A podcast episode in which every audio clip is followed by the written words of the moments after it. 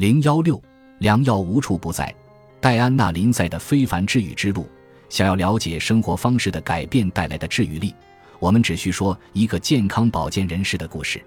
戴安娜·林赛已经与癌共生二十五年，其中近十二年的病情是肺癌四期。一九九三年，戴安娜四十一岁，第一次被诊断为直肠癌期。她接受了多次手术治疗，最终被认为治愈。到了二零零六年，他五十四岁时，又被诊断为肺癌四期，这次是晚期，癌细胞从双肺扩散至淋巴结、大脑，甚至心脏内壁周围。他被告知不具备手术条件，无法治愈，随后进行姑息治疗。但是他的医生凭借直觉，打破了常规治疗方案，向他介绍了特罗凯。特罗凯是一种靶向药。现已用于治疗晚期或转移性非小细胞肺癌，但当时尚在临床试验中。他还接受了伽马刀的脑部放射治疗，他对这两种治疗方案的反应都非常大。个月后，CT 扫描显示癌细胞再次生长。随后，他又尝试了立体定向放射疗法，这种疗法当时也属试验阶段，现今已成为标准疗法的一个选项。这让他的病情在九个月中没有再发展。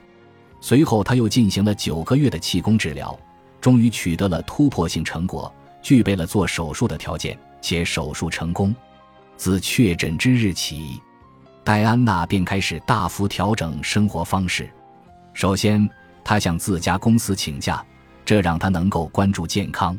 她和丈夫的公司经营营销传播业务，客户是跨国公司。最终，他卖掉了公司，这让他获得自由感，以及大多数与他有一样遭遇的人所没有的资源。我们在后文中将看到，戴安娜将自由和资源妥善利用到了她自己的学习和她的社区上。经商期间，戴安娜通常每天工作二十个小时，压缩睡眠，加班加点，密集出差，其他事情大多抛到脑后。当时她颇感自豪的事情是。他能够面面俱到，开公司、含饴弄孙、为社区做贡献等。突然一夜之间，他什么都做不了了。经过一番深思，他清空规划、执行、管理带来的精神压力，然后发现能够更加清晰地倾听自己的梦想、身体治疗的直觉。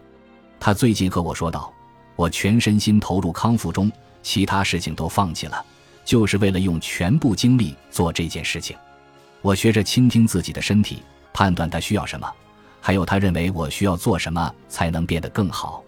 很快，我意识到治病良药无处不在。在戴安娜的医生看来，对她有效的医学手段很少。戴安娜自小接受的理念也是，治病这件事情自始至终都是传统西方医学的事。她信任医生，尊重他们在人类健康方面的权威。但是后来，他发现医生不能给他足够的回复。这时，他开始重新审视这个观点。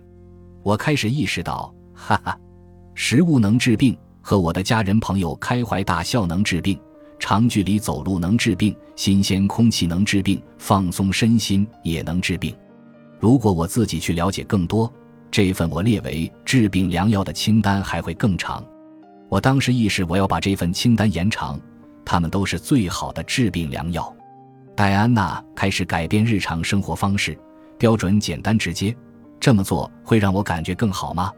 一段时间后，她发现她能够听到身体在和她沟通。怎么做能让身体变得健康强壮，她就怎么做。她被确诊癌症四期时，存活五年的可能性是百分之一。她的医生认为她只能活三个月。她意识到。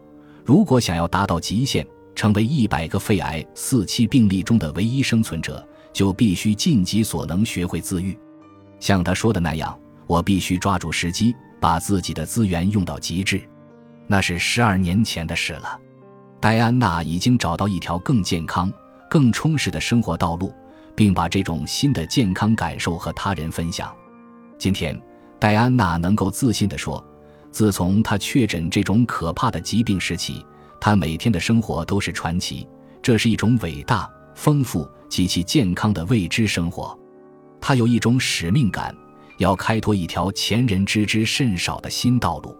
戴安娜能够发挥工作上的优势，改变生活方式，她的这个能力非同寻常。对于我们大多数人而言，面对同样的事情，当然是沿用自己或家人的传统健康护理方法，并寻求其他的备选资源。他思维开放，乐于学习，善于应变，创造力强。这些优点之前在他的职业生涯中大放异彩，现今在自愈过程中也毫不逊色。他的模式不适用于所有人，但他以其社会地位以及自己艰苦创业带来的回报，在他所在的整个群体率先垂范真实且健康的改变。戴安娜如此非同寻常，其原因之一是她真心实意地信任她的身体，相信身体能够指引她走向康复。尽管他被告知不可能治愈，但这个事实并未冲淡他的希望，也没让他放弃尝试那些能够帮助身体自我康复的改变。他坚守希望，然后付诸行动。他自我教育，用所学知识精心制定了一份专属于他的抗癌生活计划。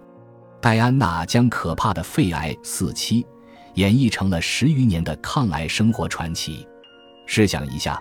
如果我们这些没有罹患癌症、慢性疾病或其他致命疾病的人群也遵循这些生活方式的原则，情况会是怎样？